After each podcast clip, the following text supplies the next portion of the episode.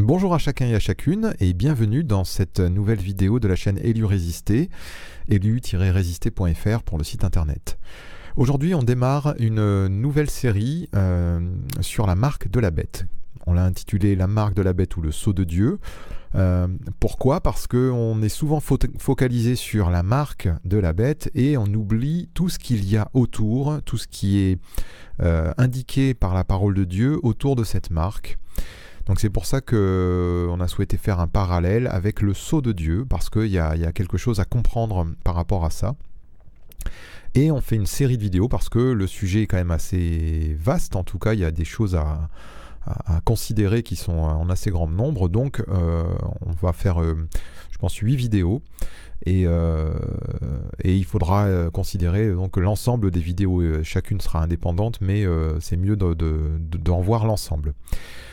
Voilà, donc euh, si vous pensez que cette série de vidéos va tout vous expliquer sur euh, ce qu'est la marque de la bête et euh, ce qu'elle est et qu'est-ce que, etc., qu'est-ce qu'elle est et comment ça marche, etc., ben non, c'est raté, on va pas voir ça. On va s'inquiéter de ce que le Seigneur entend nous révéler, entend nous, nous indiquer, nous montrer et nous faire comprendre. Et on ne va pas s'amuser à deviner ce que pourrait être cette marque. Euh, donc voilà, on va commencer par euh, ce verset Apocalypse 13, versets 16 et 17. Et elle fit que tous, petits et grands, riches et pauvres, libres et esclaves, reçussent une marque sur, sur leur main droite ou sur leur front, et que personne ne put acheter ni vendre sans avoir la marque, le nom de la bête ou le nombre de son nom. Donc ça a fait couler beaucoup, beaucoup d'encre. Il y a eu beaucoup de choses de, dit et on ne va pas ajouter à la confusion générale. On va euh, essayer de, comprendre le sens. Donc on va essayer, je vais vous demander de faire un effort d'oublier euh, ce slogan qu'on entend partout depuis 15 ans, l'Antichrist va imposer la puce électronique. On va essayer d'oublier ça pour cette série de vidéos, euh, pour se concentrer sur ce que vraiment la parole de Dieu nous indique ce qu'elle nous a écrit, ce que, le Seigneur nous a laissé au travers de la révélation qu'il a donnée à Jean. Les suppositions sur ce que serait cette marque ont évolué avec la technologie de l'homme. Ça, c'est quand même quelque chose déjà de remarquable. Au cours du XXe siècle et même avant, hein, on pensait d'abord à un tatouage. Dans les années 70-80, on a pensé au code barre, puis la fin des années 90, début 2000, l'idée de la puce électronique a surgi. Donc déjà, euh, on en fait une interprétation en se disant, ah ben, ça pourrait être ça, ça pourrait être ça, ça pourrait être ça. Au fur et à mesure qu'on invente des choses, euh, cette marque, elle a, changé dans, les interprétations qu'on a pu en faire. Jusqu'à il y a peu, un marquage planétaire de, l'humanité donc été difficile à concevoir, mais ce n'est plus du tout impossible aujourd'hui. Ainsi, et notamment à cause de la mention d'acheter et de vendre, il est envisageable qu'il y ait une marque physique sans laquelle le commerce sera impossible. Ça, c'est en effet, euh, c'est pas ça qu'on veut exclure. Peut-être qu'il y euh, euh, qu'il y aura un marquage mondial de toute la population mondiale, et que sans ce marquage, il n'y ait plus de possibilité d'acheter et de vendre. Néanmoins, toutes les suppositions que nous pourrons faire sur ce que serait cette marque resteront toujours des hypothèses, car l'écriture ne nous donne aucun détail sur celle-ci. on ne sait pas en quoi elle consiste, cette marque, euh, on n'en sait rien. Donc on, est toujours dans la spéculation, dans les hypothèses. Aussi, au lieu d'essayer de deviner du verbe devin, je vous le rappelle, euh, enfin du mot devin, pardon, ce que, au lieu d'essayer de deviner ce que serait cette marque, essayons de comprendre ce qu'elle représente, sa signification. La parole de Dieu ne nous parle pas en vain, mais elle nous dit ce qui est utile à notre foi. Pourquoi donc une marque? Pourquoi sur le front ou la main? Que désigne ou représente le 666 euh, Aujourd'hui, il y a beaucoup de chrétiens euh, qui écoutent d'autres chrétiens, alors des enseignants, des prédicateurs, des pasteurs, toutes sortes euh, de, théologiens, d'exégèses, euh, et des gens qui vous expliquent en long et en large qu'ils ont tout compris et que la marque c'est la puce électronique ou c'est je ne sais quoi. et ces chrétiens écoutent ces autres chrétiens leur donner leurs hypothèses. Et le problème, c'est que du coup, ces chrétiens vivent euh, une foi par procuration et euh, ils ne connaissent pas la parole de Dieu, ils ne connaissent pas réellement les textes. Alors j'en conviens, c'est pas simple à comprendre et c'est pas, euh, pas évident de, les rassembler. Mais résultat, eh bien on écoute euh, ce qu'en pense un tel, ce qu'en dit un tel, et puis euh, on se fait euh, grosso modo une opinion, et puis, et puis voilà. Et on n'est pas conduit dans toute la vérité par le Saint-Esprit, comme le Seigneur nous l'indique. Le, Seigneur nous a donné son esprit, et hum, on, peut avoir, on doit avoir foi. On doit avoir foi dans ce que nous a dit le Seigneur. Le Seigneur nous conduit dans toute la vérité. Alors, s'il nous faut connaître des choses, eh bien le Seigneur nous les révélera. Donc voilà, donc au sujet de cette puce électronique, je voudrais vous montrer un petit quelque chose.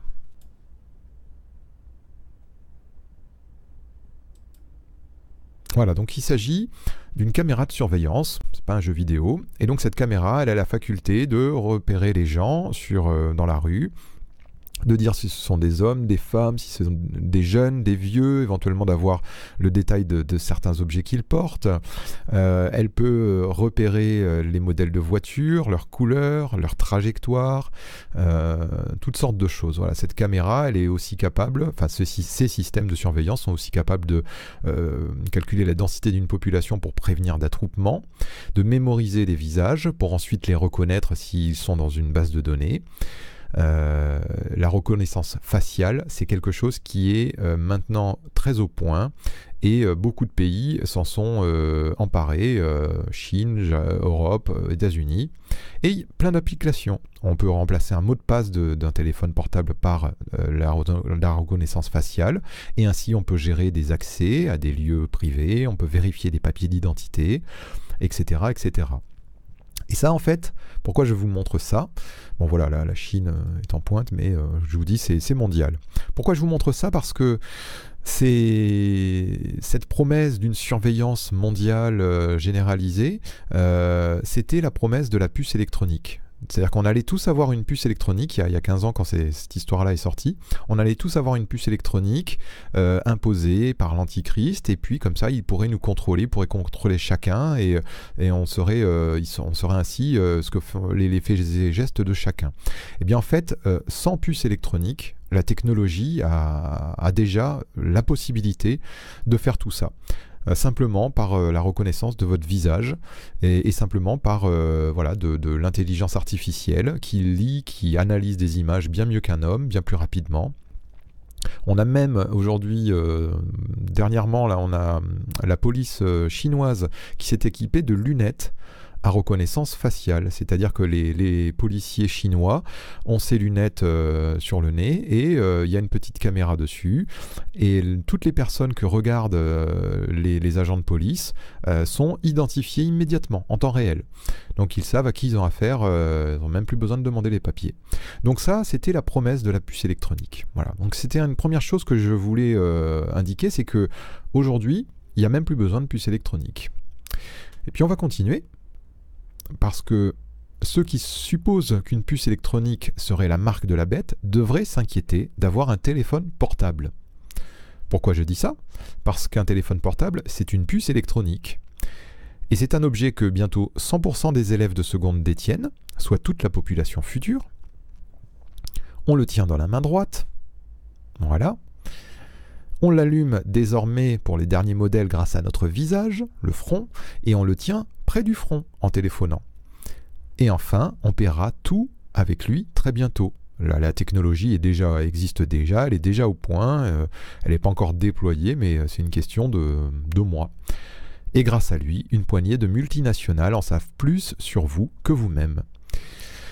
Enfin, on a bientôt l'arrivée potentielle de la suppression du cash, euh, avec donc des paiements sans contact, une monnaie, euh, le bitcoin euh, complètement électronique, ou alors une monnaie dématérialisée, plus de papier, plus de pièces.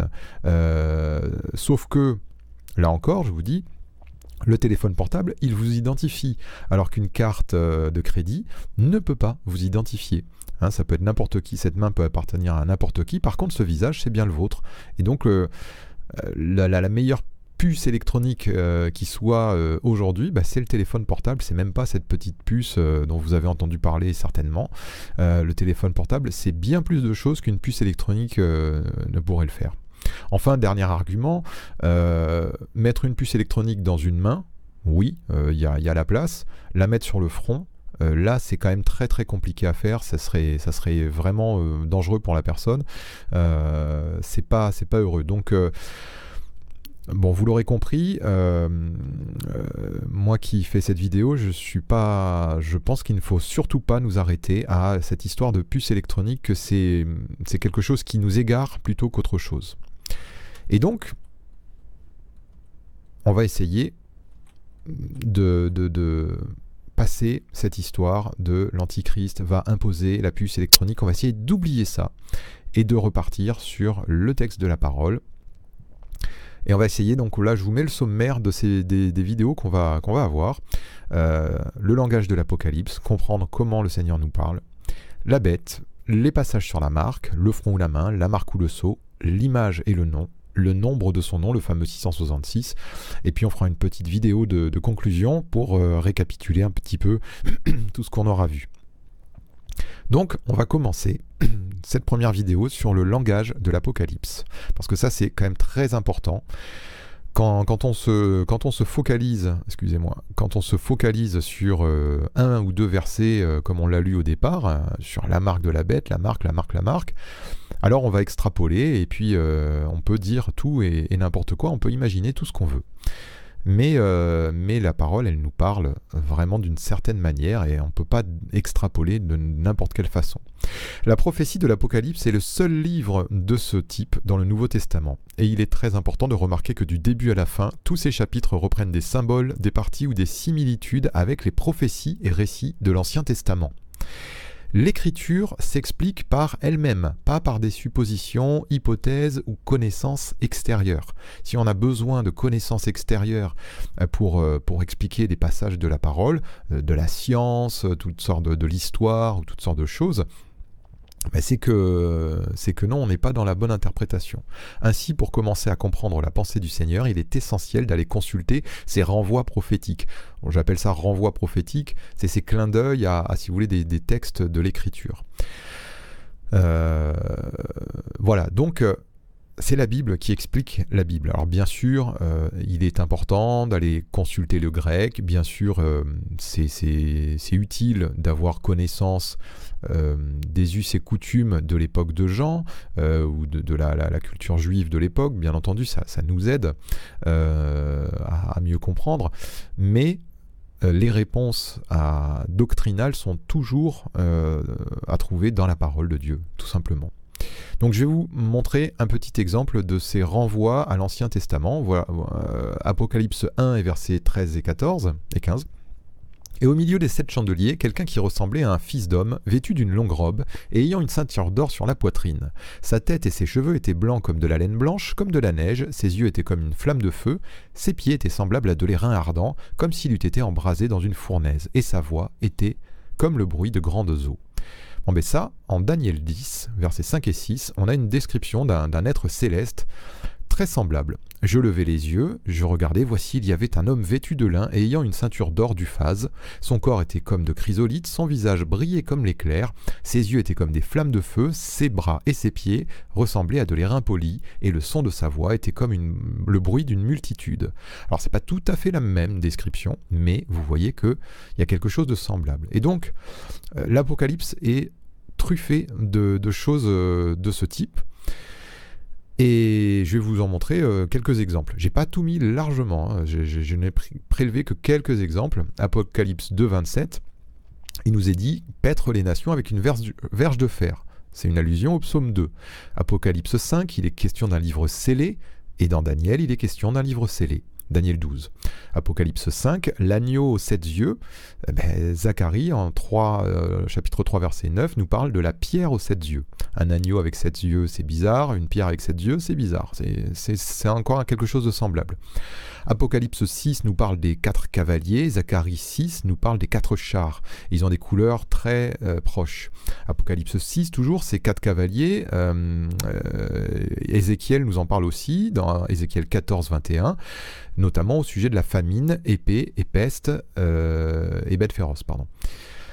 Apocalypse 6, le soleil qui se change en ténèbres et la lune en sang, c'est une prophétie qu'on trouve également dans Joël 2. Apocalypse 7, il essuiera toutes larmes de leurs yeux. Eh ben ça c'est une citation d'Ésaïe 25 et verset 8. On on continue, Apocalypse 8, on nous parle des sept trompettes. Ben, souvenez-vous, Josué 6, Jéricho, nous parle aussi euh, de, sept trompettes, enfin de, trompettes pardon, qui doivent sonner les sept jours précédant la prise de Jéricho. Apocalypse 8 et 9, euh, on a toujours ces fléaux de, ces trompettes, eh bien il y a des similitudes avec les dix plaies d'Égypte. Apocalypse 10, nous parle d'un petit livre que le prophète doit manger, ben, Ézéchiel 2 et versets 8 et 10, la même chose. Apocalypse 11, un roseau pour mesurer, idem dans Ézéchiel 40.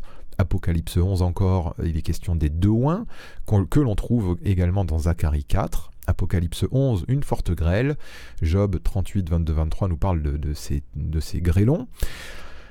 Apocalypse 12 et 13, euh, on nous parle des bêtes, et en effet, Daniel 7, euh, il y a plusieurs endroits d'ailleurs dans Daniel, mais euh, Daniel 7 et aussi Job 40 nous parlent de bêtes, etc., etc., etc. Vous avez compris le principe. donc, ces renvois, ce que j'appelle ces renvois prophétiques, ce sont des clés pour comprendre de quoi la parole de Dieu nous parle. Et, ces clés, ben, il faut aller les consulter. La marque de la bête ne déroge pas à ce principe de renvoi à l'Ancien Testament. Nous allons revenir sur ces passages pour mieux comprendre. Et un dernier point qu'on va voir aujourd'hui, c'est la bête et sa marque. On parle de la bête, et pourquoi on parle de la bête? Parce que Apocalypse 13, 1 et 2 nous disent Puis je vis monter de la, mer, une bête qui avait dix cornes et sept têtes, et sur ses cornes dix diadèmes, et sur ses têtes des noms de blasphème. La bête que je vis était semblable à un léopard, ses pieds étaient comme ceux d'un ours, et sa gueule comme une gueule de lion. Voilà pourquoi on parle d'une bête comme ça. On appelle ça la bête. Tout le monde comprend que la bête n'est pas une bête physique, un animal réel, mais que le terme bête désigne une entité, un homme ou quelque chose qui a une conscience et un comportement bestial. Hein, sans, dire ce que c'est, on comprend que voilà, c'est quelque chose comme ça. Il s'agit donc d'un symbole ou d'une figure. La marque, si le terme bête est figuratif, pourquoi celui de la marque ne le serait-il pas? Pourquoi prendrions-nous le terme marque de manière littérale et le terme bête de manière figurative? Hein, on se doute bien que euh, euh, à la fin des temps ne va pas surgir dans la nature une bête qui aura des cornes, avec des têtes partout, des dix cornes, etc. Donc on le prend euh, dans le sens figuratif. Eh bien la marque, elle figure elle aussi quelque chose. Et en guise d'exemple, je vous donne la conversation de Jésus à Nicodème, au chapitre 3 de Jean. Alors j'ai prélevé quelques versets pour aller plus vite. Jésus lui répondit, En vérité, en vérité, je te le dis, si un homme ne naît de nouveau, il ne peut voir le royaume de Dieu. Nicodème lui dit, Comment un homme peut-il naître quand il est vieux? Peut-il rentrer dans le sein de sa mère et naître? Verset 9, Nicodème lui dit, Comment cela peut-il se faire? Jésus lui répondit, Tu es docteur d'Israël et tu ne sais pas ces choses Verset 12, Si vous ne croyez pas quand je vous ai parlé des choses terrestres, comment croirez-vous quand je vous parlerai des choses célestes? Et c'est ça que je voulais vous indiquer, c'est qu'on parle de marque euh, d'une manière terrestre. On va chercher qu'est-ce que c'est. C'est un tatouage, c'est une puce, c'est je ne sais pas quoi, mais on n'essaie pas de comprendre le sens céleste. Quand Jésus nous parle, et l'Apocalypse, c'est la révélation de Jésus-Christ euh, qu'il fait à, son apôtre Jean. Quand Jésus nous parle, il nous parle d'une manière céleste. Et là, Nicodème ne le comprenait pas. Euh, Nicodème, Ah, mais tu me parles de nouvelle naissance, mais attends, mais un homme qui est vieux, il va, il va rentrer dans le sein de sa mère et puis il va naître de nouveau. Euh, comment, comment ça peut se faire? C'est pas possible. Parce que euh, Jésus lui parle d'une nouvelle naissance, donc il voit ça à la manière dont naît un petit enfant sur la terre. Mais Jésus nous dit bien que non, non, ce sont des choses qu'il ne faut pas prendre de manière terrestre. Et donc, euh, néanmoins, ces choses célestes, ce sont des choses qui viennent d'en haut. il faut comprendre qu'elles ont une réalité terrestre, malgré tout.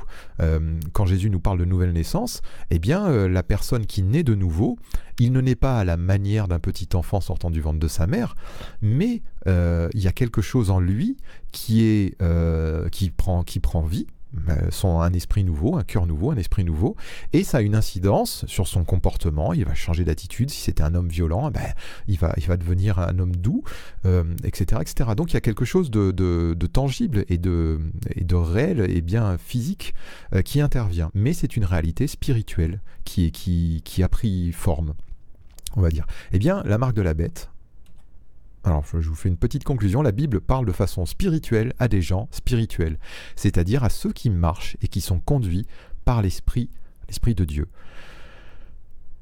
Sans nier qu'il soit possible qu'il y ait un marquage physique mondial dans un avenir proche, cherchons avant tout à recevoir le message spirituel de la parole de Dieu, c'est-à-dire à comprendre euh, ce que cette marque représente. Et, c'est bien pour ça que hum, on est, euh, la parole nous dit l'homme animal ne reçoit pas les choses de l'esprit, euh, l'homme naturel ou l'homme animal, ça dépend des traductions. donc il nous faut voir cette marque sous un point de vue spirituel. Je vous dis à très vite pour la prochaine vidéo. Au revoir.